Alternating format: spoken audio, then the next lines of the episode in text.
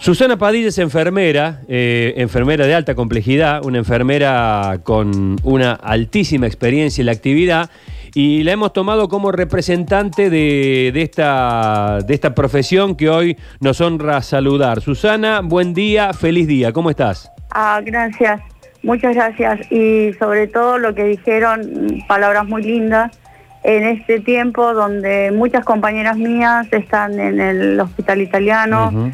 Otras están en el Rawson, otras que no tienen cómo movilizarse para trabajar por el paro de colectivo. Eh, estamos en un momento difícil. Este año iba a ser el, día, el año internacional de la enfermería. Y bueno, todo medio truncado quedó en el camino todo y estando trabajando todas en distintas en distintos lados, pero al frente. Eh, Susana, ¿por qué elegiste ser enfermera? Eh, por sueños, por eh, uno en la vida tiene que cumplir los sueños y mi sueño era ser enfermera. Mira vos, ¿y por qué? Voy, voy más adentro, ¿por qué? Eh, yo vengo de Bariloche, yo no soy de acá de Córdoba y Córdoba me abrió las puertas. Eh, vine hace 11 años con un problema muy difícil y pude superarlo y pude estudiar, eh, prepararme en la Universidad Nacional y trabajar. Me recibí de grande. ¿Qué tan grande? Porque sos muy joven. Eh, no, soy, soy grande, tengo 52 años. Uy, tenés una voz de 51.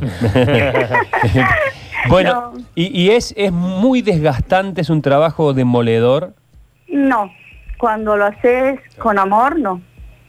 Bien, bien, bien. Me imagino que tendrás en, en- en tu carrera, en tu trayectoria, en tu vida, infinidad de, de anécdotas, de momentos muy placenteros y de momentos muy tristes, ¿no?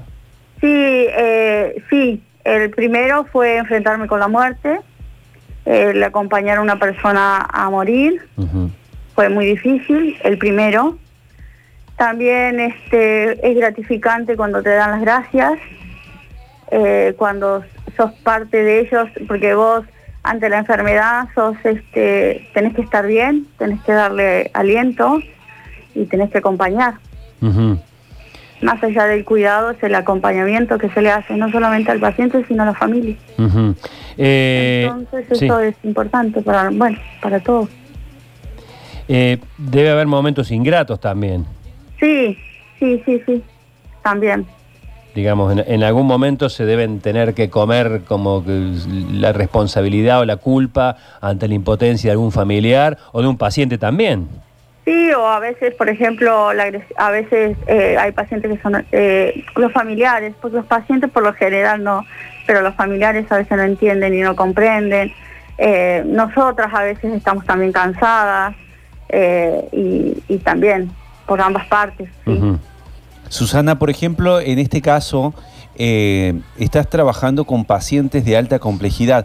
¿Qué significa esta alta complejidad en la práctica, no? De, Sí, eh, es, es- en este caso es como si vos tuvieras una terapia intensiva en tu casa. Son pacientes que dependen eh, de una máquina para respirar, que dependen de una máquina para alimentarse y que dependen de nosotras para todas las otras otras cosas. Por ejemplo, en un paciente eh, respiratorio que tenés que aspirarlo, eh, que tenés que higienizarlo, que tenés que movilizarlo. Eh, trabajos Toda- que en este caso lo estás haciendo a domicilio, digamos, la habitación se transforma Claro. en el hospital. En el hospital. Sí, donde vos tenés todo, tenés que ver los insumos, tenés que ver aparatología, tenés que ver alimentación, tenés que ver todo. Estos son pacientes que tienen, por ejemplo, enfermedades como ELA, ¿no? ELA, sí, es una enfermedad eh, vieja y nueva a la vez en Córdoba, hay muchos pacientes acá en Córdoba y no hay tantas enfermeras capacitadas como para atender esa patología. ¿Y cómo haces, claro, cómo haces, digamos, eh, Susana, para Sí. sobrellevar lo que te, eh, recién Sergio te decía, ¿no? El tema de, de la familia, porque personas que están prácticamente en un estado muy deteriorado, que no pueden alimentarse por sí mismos, ustedes le tienen que dar de comer. Hay veces que la ansiedad de la familia es mucho más grande Sí. y la presión cae sobre ustedes. Sí, sobre todo sí. En algunos, en algunos tenés de todo, porque tenés familiares que se ocupan y se preocupan por, por tu paciente, tenés otros que no tanto, pero, o sea, uno no lo juzga porque eh, hay que estar en el lugar de, de las personas. Yo siempre me pongo en el lugar de ellos. A veces uno trata de, eh, de eliminar el problema o la enfermedad, entonces como que no te querés hacer cargo de eso, ¿me entendés? Porque es muy duro. Entonces como que los visitan, los miran de lejos, Claro. Eh, es complicado eso. Entonces nosotras pasamos a ser como vital para ellos en Sí, todo sí, sí, sí, absolutamente. Y, y la, la relación enfermera, enfermero, médica, médico es una relación con muchas aristas, ¿no? Hay complemento, debe haber también, bueno, una, una relación de autoridad, puede haber algunos no, roces. no, no tanto. En ¿No? lo que es enfermería domiciliaria no, porque es un trabajo como muy en equipo. Perdón, que está sonando la bomba. Suena, Eh, suena muy lindo. Este, eh, no, se trabaja muy en equipo. Ajá. Se trabaja muy, muy, muy coordinadamente, porque si no, no se podría eh, mantener un paciente tanto tiempo. Por ejemplo, nosotros tenemos a Guillermo Medina, que es un paciente que ya tiene 11 años con la enfermedad de ELA. Claro.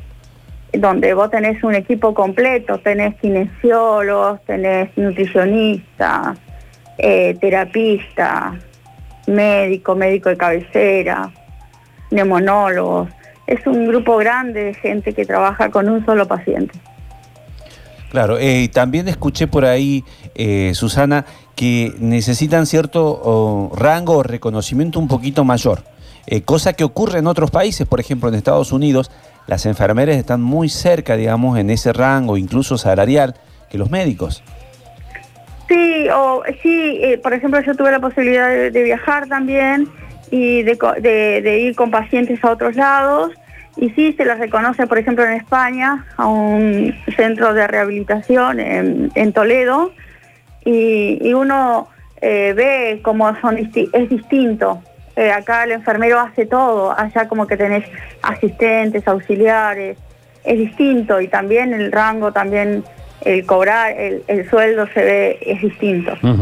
A eso, a eso te iba, a eso quería llegar. A- En materia salarial, digamos, es un, es una profesión, una actividad que de la cual se puede vivir dignamente. Eh, no, no te haces rico.